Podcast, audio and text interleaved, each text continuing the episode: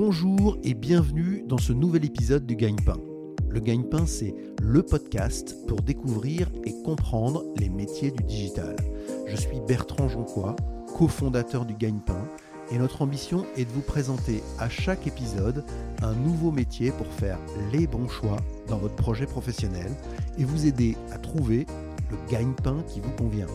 À chaque épisode, le métier sera présenté, raconté et détaillé par celles et ceux qui le font au quotidien. Bonjour, bienvenue, c'est le gagne-pain. Bonjour Colline. Bonjour Bertrand. Colline, on est ravi de t'interviewer, mais pour la première fois, on fait une interview euh, à distance puisque tu es basé à, Barcelone et tu exerces un métier digital à Barcelone, donc on aura l'occasion de revenir sur ce sujet. Mais avant ça, J'aimerais bien que tu puisses te, décrire en, quelques mots. Oui, bien sûr. Donc j'ai 27 ans, je suis originaire de région parisienne, 92 plus précisément. Euh, comme étude, j'ai fait un DUT en technique de commercialisation dans le sud de Paris. Euh, un DUT, c'est une formation en deux ans euh, qui se focalise sur notamment la négociation et la vente. Après ce DUT, j'ai eu envie de partir à l'étranger. Donc j'ai fait tout de suite à l'étranger. Tout de suite à l'étranger, exactement. Euh, donc j'ai fait euh, une licence euh, en business studies, donc c'est aussi tout ce qui va être négociation, finance, gestion de projet. et j'ai passé un an de première expérience à l'étranger et j'ai adoré. Et je me suis dit que là, c'était le début. c'était en Irlande. C'était en Irlande, exactement. et ensuite, donc pendant cette année-là, j'ai passé des concours pour intégrer une école de commerce. Donc après, j'ai fait un master euh, à Lyon qui m'a permis de partir six mois à l'étranger en stage et ensuite euh, de faire euh, ma deuxième année de master à Munich. Donc déjà tout de suite dans les études, tu étais déjà orienté vers, vers l'étranger. Exactement. Je pense que mon expérience à Dublin, euh, m'a permis de me dire, OK, là, je vais chercher euh, une école de commerce, mais il faut absolument que je sois orientée euh, à l'international parce que c'est ça que, j'aime. Alors, est-ce que tu peux nous parler de tes expériences professionnelles maintenant? Tes stages, tes jobs? Bien sûr. mes expériences professionnelles, encore à l'étranger. mon premier stage de six mois a été à Barcelone. C'est ça qui m'a donné envie aussi de revenir chez SAP. Euh, et le stage de fin d'études, je l'ai fait à Paris euh, dans une start-up qui s'appelle TVTY, également aussi dans l'équipe commerciale. Euh, et après, je suis TVTY, ils sont dans le secteur publicitaire. Et ensuite, je suis restée chez TVTY parce que j'ai eu l'opportunité du coup de, de, continuer en CDI. et j'étais même chose, je faisais partie de l'équipe commerciale et je travaillais avec deux agences médias, donc Dentsu Aegis et Publicis. Des grosses agences. Exactement, Alors, est-ce que tu peux nous expliquer maintenant où tu travailles, dans quelle entreprise? En ce moment, je travaille chez Criteo depuis euh, trois ans et demi à Barcelone. Euh, Criteo, ça fait partie des licornes françaises. Donc, ce qu'on appelle licornes françaises, c'est des entreprises euh, qui ont fait une, ultra croissance. Criteo, on est dans le domaine de la publicité. Criteo a été connu par le retargeting, donc le recyclage publicitaire, l'idée, euh, un utilisateur qui visite euh, un site e-commerce, euh, qui quitte ce site e-commerce et potentiellement qui, qui finisse par acheter le produit qu'il a vu ou qui est potentiel de l'intéresser. Ça, c'est le corps de Criteo, c'est comme ça que ça a été connu. Et les dernières années, on s'est développé sur des solutions d'acquisition, donc aller chercher des nouveaux utilisateurs pour un site, et aussi de notoriété, notamment. Et donc ton activité là-bas, c'est une activité commerciale. Est-ce que tu peux la, décrire, la nommer? Oui, c'est une activité commerciale. Euh, j'ai fait pas mal de jobs différents, on va dire, chez Criteo. J'ai commencé dans l'équipe commerciale en tant qu'account exécutive. Donc l'idée, c'est euh, d'aller chercher euh, de nouveaux clients et de les faire signer. Ensuite, un an après, j'ai intégré l'équipe d'account stratégiste, donc ce qui équivaut à account manager. Donc, c'est gérer un portefeuille de clients et les développer. Pour l'équipe. Donc là, on te confie des clients et tu suis ces clients, tu accompagnes ces clients, tu développes le chiffre d'affaires de ces clients. Exactement. on confie des clients et avec, en partenariat avec l'équipe d'account exécutif qui lance justement ses clients, qui lance ses campagnes, je travaille avec cette équipe pour développer les campagnes qu'on a, potentiellement en créer d'autres aussi en fonction de la stratégie des clients et du coup faire évoluer ces comptes qui vont ensuite passer dans une équipe euh, qui gère des comptes euh, du coup qu'on appelle existing business, donc c'est des comptes euh, qui ont une certaine maturité chez Crypto. Alors en termes de mission, j'en donnerai quatre. La première, ça va être la gestion de, des campagnes. deuxièmement, ça va être de conseiller les clients. Troisièmement, vu que je travaille bien évidemment en collaboration avec l'équipe d'account exécutive, les conseiller eux. Et quatrièmement, c'est euh, d'être l'intermédiaire entre nos différentes équipes support. Donc pour la gestion des campagnes, comment ça se passe? Euh, Donc ça, c'est un suivi régulier, quotidien, hebdomadaire. Comment, comment ça se gère? Oui. Alors ça a beaucoup évolué parce que du coup maintenant on a une plateforme de suivi de campagne qui permet aux clients d'être plus autonomes et pour prendre un exemple, plus de se rapprocher de ce qu'un Google ou un Facebook peut faire, donc en totale autonomie. Euh, mais en effet, euh, la gestion de campagne, ça va consister à voir en termes d'investissement, en termes de performance, euh, si comment se situe le client et lui apporter du coup des éléments de réponse, des optimisations et des conseils pour ajuster ses, ses, enchères, mais également ses investissements en fonction de la période et de la saisonnalité du client. Dans les deuxièmes missions, tu parles de conseils, donc là ça veut dire rendez-vous, euh, échange téléphonique, comment, comment ça se passe là, cette partie conseil? C'est des rendez-vous réguliers que tu organises? Alors tout dépend du client, euh, tout dépend également euh, de, son investissement. Généralement, on essaye de faire une fois par trimestre un gros rendez-vous où on va présenter les résultats du trimestre dernier et essayer de discuter un petit peu des prochaines étapes de ce qu'on peut faire, euh, de ce qu'on peut améliorer. Euh, donc ça, je dirais, oui, à peu près euh, une fois par trimestre. Maintenant, on a quand même des contacts assez réguliers par téléphone avec le client pour aussi optimiser la campagne ou les lancements de campagne qui sont prévus.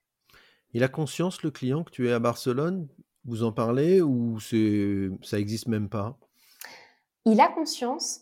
Je pense que c'est assez euh, connu, on va dire, dans, dans le milieu. Euh, on a également euh, à Dublin, c'est plus, c'est plus commun, on va dire, d'être basé à Dublin. maintenant, on nous envie plus aussi d'être, d'être à Barcelone. donc, tous les clients ont conscience, en effet, qu'on est basé à Barcelone assez rapidement. parce que forcément on parle de voilà de, de l'endroit où on est et en fonction des clients ils sont pas forcément bien évidemment tous à Paris ou dans les grandes villes donc on en discute généralement assez rapidement. Après, dans tes missions, tu as cité euh, le conseil auprès des commerciaux, des sales. Donc ça, ça veut dire que c'est du conseil en, interne que tu fais? Oui, alors avec les sales, euh, donc les accounts exécutifs comme on les appelle, euh, ça va plus être en fait essayer de travailler en binôme.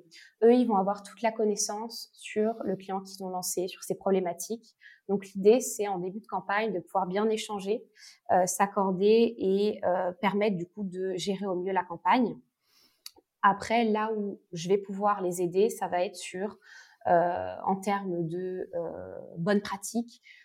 qu'est-ce que je recommande, qu'est-ce qu'on peut mettre en place. Eux, ils vont pouvoir me dire aussi en termes de stratégie ce qu'ils ont discuté avec le client et comment, en fait, ensemble, on va pouvoir améliorer la campagne. D'accord. Et puis, dernière partie de tes missions, un intermédiaire entre le client et les équipes support. Est-ce que tu peux en, dire deux mots, nous expliquer ce que ça veut dire? Oui.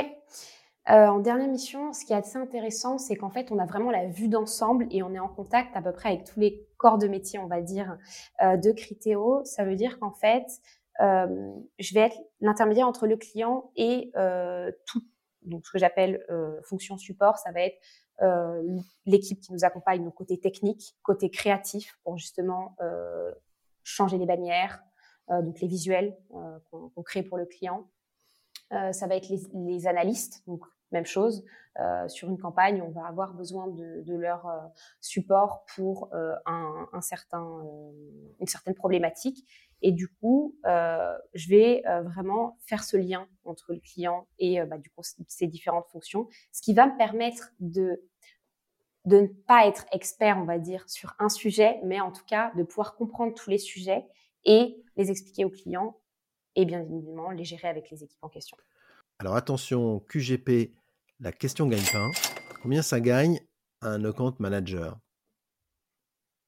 Alors, un account manager, et là je parle du coup des salaires en Espagne, à différencier bien évidemment euh, de, Paris et des, salaires en, France, Criteo.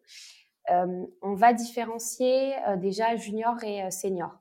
En arrivant sur un poste de junior, on parle en, package, c'est-à-dire qu'il y a une part de fixe et une part de variable en fonction des objectifs qui sont définis par trimestre on est sur 42 000 euros pour euh, un junior et on est sur environ 60 000 euh, pour euh, un profil senior. Est-ce qu'il y a une part de variable? Tu l'as dit. Est-ce qu'elle est importante, cette part de variable? Elle, représente un, poids important dans, le salaire d'un compte manager chez Criteo? Alors oui, elle représente en termes de pourcentage, on va dire c'est à peu près 30% du package. Euh, ensuite, euh, elle est forcément plus importante sur des postes d'account exécutif, donc de sales, où là le fixé, euh, le package est plus important, le fixé plus bas, mais le variable est plus à, un pourcentage plus important. Est-ce que tu peux nous dire pourquoi tu as choisi ce métier? Comment ça s'est fait? Comment tu es arrivé vers ce métier de, compte manager et de rôle commercial? Bonne question. alors tout d'abord, c'est vrai que le côté touche à tout et notamment ce que j'expliquais sur être euh, faire le lien en fait entre différentes équipes et le client, euh, pouvoir être sur des tâches qui sont pas forcément euh, répétitives aussi, apprendre continuellement, ça c'est quelque chose qui, qui m'a attiré. Euh, après, bien évidemment, c'est aussi le côté relationnel. Euh, la majorité de notre temps, il reste avec le client. Donc ça, c'est un point qui était super important aussi dans, ma recherche de travail, qui est pas évidente après en sortie d'école. Parce que je pense que voilà, on a euh, plein de possibilités, mais il faut en choisir une. Euh, donc c'est ces deux aspects-là qui m'ont euh, qui m'ont intéressé. Et cette relation, on va revenir un peu à son ta position à Barcelone. Et cette relation client, elle se fait très bien à distance, elle se gère, même si vous avez besoin de vous rencontrer de temps en temps. Justement, c'est tout le challenge et encore plus sur des nouveaux clients où il faut construire une relation de confiance c'est pas évident euh, et encore moins quand on est à distance. Euh, après, c'est vrai que la sensation quand euh, voilà, on arrive à avoir la confiance du client, qu'on sait qu'on va pouvoir aussi bien avancer ensemble et que le partenariat est euh, bien construit, c'est très satisfaisant aussi de, se dire que tout ça s'est fait par distance, chose qui n'est pas simple de base. Et cette relation à distance, est-ce qu'elle a évolué avec la période de pandémie qu'on a vue? C'est-à-dire, est-ce qu'il y a eu une certaine habitude plus grande de se voir à travers un écran? Oui, totalement. c'est vrai que j'avais peu de, on va dire, on va parler en termes Zoom, Teams, donc de vidéoconférences avec les clients auparavant. C'était très orienté sur des contacts par téléphone, même sur des présentations un peu plus longues, on va dire, que un appel téléphonique de 30 minutes on restait quand même beaucoup sur le téléphone et on partageait rarement euh, la vidéo. Maintenant, il y a quand même un besoin de contact et notamment de voir la personne, de voir le client, beaucoup plus important. Maintenant, ça a justement changé. On passe de on faisait tout par téléphone à on fait tout par vidéoconférence et dans 90% des cas, on met euh, la vidéo et on se voit. Donc, c'est plus sympa. C'est plus sympa, ça nous a plus rapproché et ça a aidé dans justement ce, euh, ce fait que normalement on, se voit moins. Pour ceux qui nous écoutent, quelles seraient les, compétences requises pour ce, job de compte manager? Alors en termes de compétences, je, dirais euh, adaptabilité. Euh, pourquoi? Parce que notamment, là, je vais faire une spécificité sur le poste où on gère tout ce qui est new business, des nouveaux clients, mais en fait, on va parler à un CEO comme on va parler à un responsable acquisition. Euh, on va avoir beaucoup de secteurs différents également, donc il va falloir comprendre les problématiques aussi de chaque secteur, de la curiosité. c'est une industrie qui évolue constamment. Donc, il faut se renseigner, il faut, il faut vouloir découvrir les nouvelles choses et, les changements pour accompagner au mieux son client. L'esprit d'équipe, totalement. On est vraiment dans une entreprise où un des gros, gros, points forts de Criteo, c'est, je dirais aussi le recrutement. Normalement, on est des équipes qui s'entendent très bien et qui travaillent bien ensemble. Et c'est une force, justement. Tout ce partage euh, qui n'a pas été perdu pendant le Covid. Forcément, on échange moins, mais on n'est plus au bureau en ce moment. Mais c'est quand même quelque chose qu'on a réussi à garder. Est-ce qu'il y a des difficultés que tu as rencontrées que tu voudrais partager avec euh, ceux qui nous écoutent? Alors, comme difficulté euh, et comme, on va dire, erreur potentielle que, que j'ai faire dans ce métier, euh, je dirais euh, de dire oui à tout, de tout accepter. On est face à un client, on a envie de lui donner le meilleur service possible. Euh, donc, le premier réflexe, c'est de dire OK, c'est possible, je le fais. Que ce soit dans l'équipe du coup d'account exécutif ou d'account stratégiste, d'account manager c'est pas forcément et c'est pas la bonne idée. Pourquoi? Parce qu'on n'est pas forcément en adéquation aussi avec euh, ce que veut vraiment le client, avec ce qui est possible de faire aussi, parce qu'on a bien évidemment des contraintes en interne. Tout n'est pas possible. Donc c'est d'apprendre à dire non. C'est assez simple, mais euh, ça débloque beaucoup de situations. C'est une très bonne, euh, un très bon conseil parce que c'est vrai que c'est souvent difficile de dire non et c'est en fait souvent utile. Est-ce qu'il y a des tâches que tu peux décrire parmi celles que tu fais quotidiennement qui te plaisent le plus et puis d'autres qui te plaisent un peu moins bien? Je dirais, donc pour commencer par le positif, je parlerai de tout ce qui est l'aspect stratégique. Euh, comme ce que je disais au début, et notamment sur Criteo, sur euh, on a été connu par le retargeting, c'est euh, bah, la solution qu'on vendait au début on n'avait pas d'autre solution à vendre. maintenant, vu qu'on est positionné partout dans le funnel, qu'on commence voilà, de la notoriété sur des utilisateurs qui connaissent pas le site à la conversion sur des utilisateurs bah, justement qui ont déjà au moins visité une première fois, on est aussi du coup euh, intégré dans toute la stratégie du client et on a justement cette vue d'ensemble qui est très intéressante et en plus tout secteur confondu. Donc ça c'est l'aspect stratégique de ton job, de, discuter de tous les leviers marketing que Criteo peut proposer. Exactement, et de pouvoir voir comment s'imbriquer justement dans ce mix marketing et dans cette stratégie. Et ce qui te plaît le, le moins? Et ce qui me plaît le moins, euh, et qu'on commence en plus de moins en moins à faire, c'est tout ce qui va être côté très opérationnel. Euh, on travaille maintenant sur des modèles justement d'optimisation qui sont plus automatiques que ce qu'on avait avant, euh, mais on a quand même toujours des tâches un petit peu opérationnelles à faire pour certains clients, en fonction aussi des paramétrages qui sont en place. et c'est vrai que c'est un, aspect qui est donc là, c'est mettre les mains dans, dans, la machine, dans la plateforme et, et, gérer les paramètres de campagne. Quoi. Exactement, c'est ça. C'est bien à faire au début, c'est très utile et il faut le faire pour comprendre, mais c'est vrai qu'au bout d'un moment, euh, c'est euh, bien évidemment plus l'aspect stratégique, une fois qu'on a compris comment ça marchait, euh, qui, qui est... C'est répétitif. Hmm, exactement. Colline, quelle a été ta plus grande surprise quand tu es arrivée dans, dans ce métier chez Criteo? Alors, je dirais premièrement sur l'industrie euh, qui bouge assez rapidement. Donc, c'est bien, on est dans un cadre tout le temps euh, très dynamique. Ça rejoint également ce que je disais, le besoin de changement, de ne pas faire tout le temps euh, les mêmes choses, les mêmes tâches, d'évoluer. et deuxièmement, c'est la diversité des profils que j'ai rencontrés chez Criteo à Barcelone.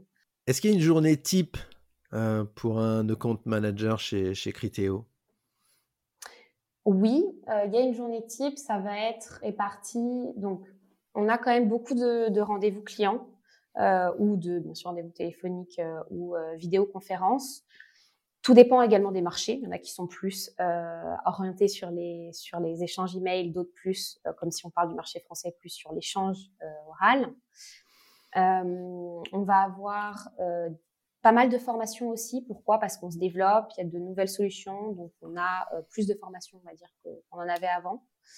Euh, Et après, ça va être ce qui reprend également pouvoir gérer les campagnes des clients, échanger avec les différentes équipes, avoir des points avec voilà, les équipes support en fonction des sujets qui sont en cours.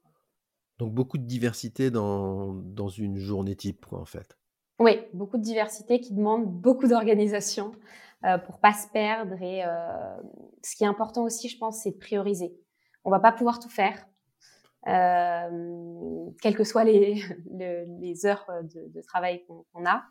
Mais du coup, il faut pouvoir prioriser euh, les tâches en fonction des clients et de ce qui est le plus important. On a une question traditionnelle dans le podcast du gagne-pain sur l'utilisation de l'anglais dans ton job. Et toi, évidemment, l'anglais, c'est au cœur de ton activité de tous les jours. Oui, en effet, j'ai besoin de, l'anglais tous les jours, tout simplement parce que en interne, toutes nos communications sont en anglais. Donc, avec les équipes support, avec tout ce qui est formation également, tout va être en anglais. Je parlais bien évidemment français euh, avec mes clients français. J'ai récemment changé et j'ai intégré du coup l'équipe Nordics, euh, donc tous les pays scandinaves. Donc maintenant, je travaille essentiellement euh, en anglais. Tu vas aussi parler anglais avec tes clients. Exactement. et un petit peu espagnol quand tu sors du bureau quand même. Et un petit peu espagnol, bien évidemment, quand... ou catalan, mais pas encore pour le coup conclusion, qu'est-ce que tu pourrais ajouter pour ceux qui souhaitent faire comme toi et peut-être aller travailler à l'étranger? Alors, pour ceux qui souhaiteraient aller travailler à l'étranger, ce que je conseille, c'est d'avoir une première expérience à l'étranger, une ou plusieurs, soit dans un contexte universitaire ou dans le contexte d'un stage. parce que ce sera forcément mis en avant et même ça permet de, de savoir si c'est voilà vraiment un cadre qui est adapté aussi pour, pour la personne en question. Donc il faut s'y préparer assez tôt. Oui. Et tester. C'est ce souvent le cas. On est tous différents, on a tous des, attentes différentes. Donc je pense que tester, c'est le meilleur des conseils. Merci beaucoup, Colline. Je crois que c'était très clair et je crois que beaucoup de ceux qui vont nous écouter ont envie d'aller tester Barcelone. J'espère.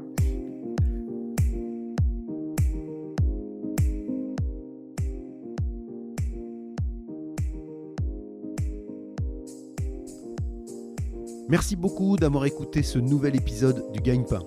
Si vous aimez le Gagne-Pain, laissez-nous 5 petites étoiles sur Apple Podcast ou votre application de podcast ou de streaming préférée. N'oubliez pas de vous abonner au Gagne-Pain. Vous pouvez nous écrire, nous envoyer vos suggestions et vos commentaires sur legagnepain.fr. Retrouvez-nous également sur les réseaux sociaux pour suivre notre actualité. A bientôt pour un nouvel épisode du Gagne-Pain.